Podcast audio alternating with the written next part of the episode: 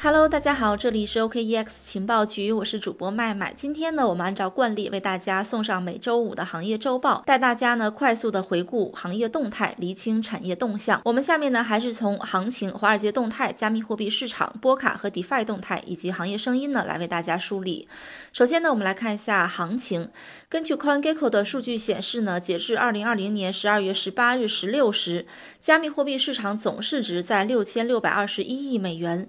近期。七日呢，减少了百分之零点一二，USDT 的溢价率呢是负百分之零点九九，场外均价呢大概在六点四六美元。根据 OKEX 现货显示呢，截至十二月二十五日十六时，比特币暂报两万三千七百九十三美元，近七日呢涨幅在百分之四点六；OKB 呢暂报六点一美元，近七日呢涨幅百分之五点一。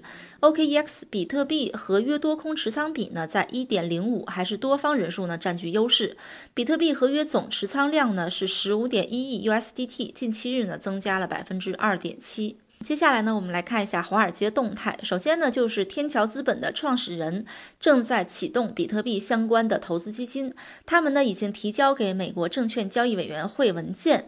正在推进投资比特币这个计划，可能是间接的投资啊。文件显示的最低投资规模呢是五万美元。现在啊，越来越多的华尔街正规军已经在加速的入场了，为大资金进军比特币呢来开辟通道。同时呢，灰度加密货币信托基金呢已经暂停接受新投资。根据 CoinDesk 十二月二十二日的消息呢，灰度周一宣布，其比特币、比特币现金、以太坊、以太坊经典、莱特币和灰度数字大市值基金呢，目前不接受新投资。这里呢，需要跟大家明确一下，这个不接受新投资是什么意思？不接受新投投资呢，是指不接受新的投资人，但并不是不接受新的投资基金啊。这个需要跟大家明确一下。他们在二十四号当天呢，还增持了一万个比特币和三千五百个 BCH。据称呢，灰度会定期的封锁其加密货币信托基金，以进行所谓的非公开配售。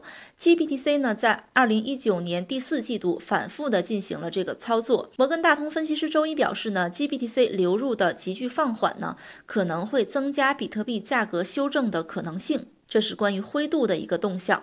接下来我们再看一下 MicroStrategy。他们最近呢又宣布再次的购入六点五亿美元的比特币。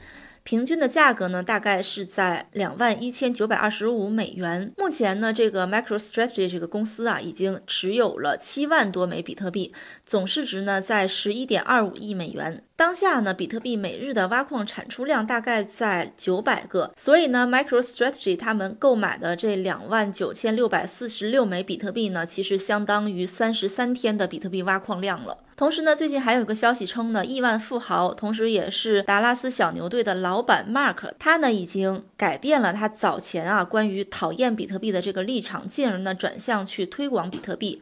在他最近的推文中呢，他表示，如果有人用比特币购买达拉斯小牛队的商品，现在呢可以享受百分之二十五的折扣。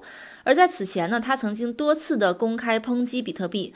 正如他曾表示呢，说比特币交易速度比吃一根香蕉还慢，香蕉比比特币更有用途等等呢。所以说啊，他对比特币的这个态度的转变呢，还是非常大的。与此同时呢，这个月对比特币转变态度比较大的还有一位亿万富豪，他就是桥水联席的主席瑞达里奥。这是关于华尔街的动态。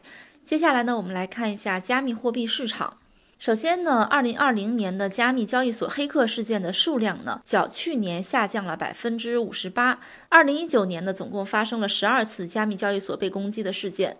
我们说今年的黑客数量降低的主要原因有以下这么几点啊。第一点呢，就是加密交易所的安全措施以及 KYC 政策更为严格了，交易所的安全性呢是有所提升的。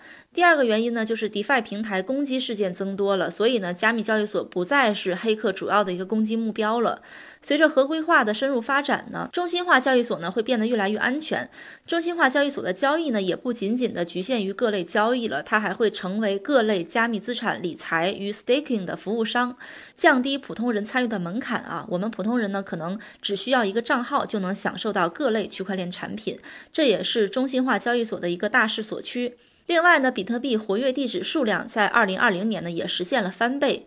根据 Coinmetrics 的报告呢，今年活跃的比特币地址数量激增了百分之一百零五，达到一百二十万。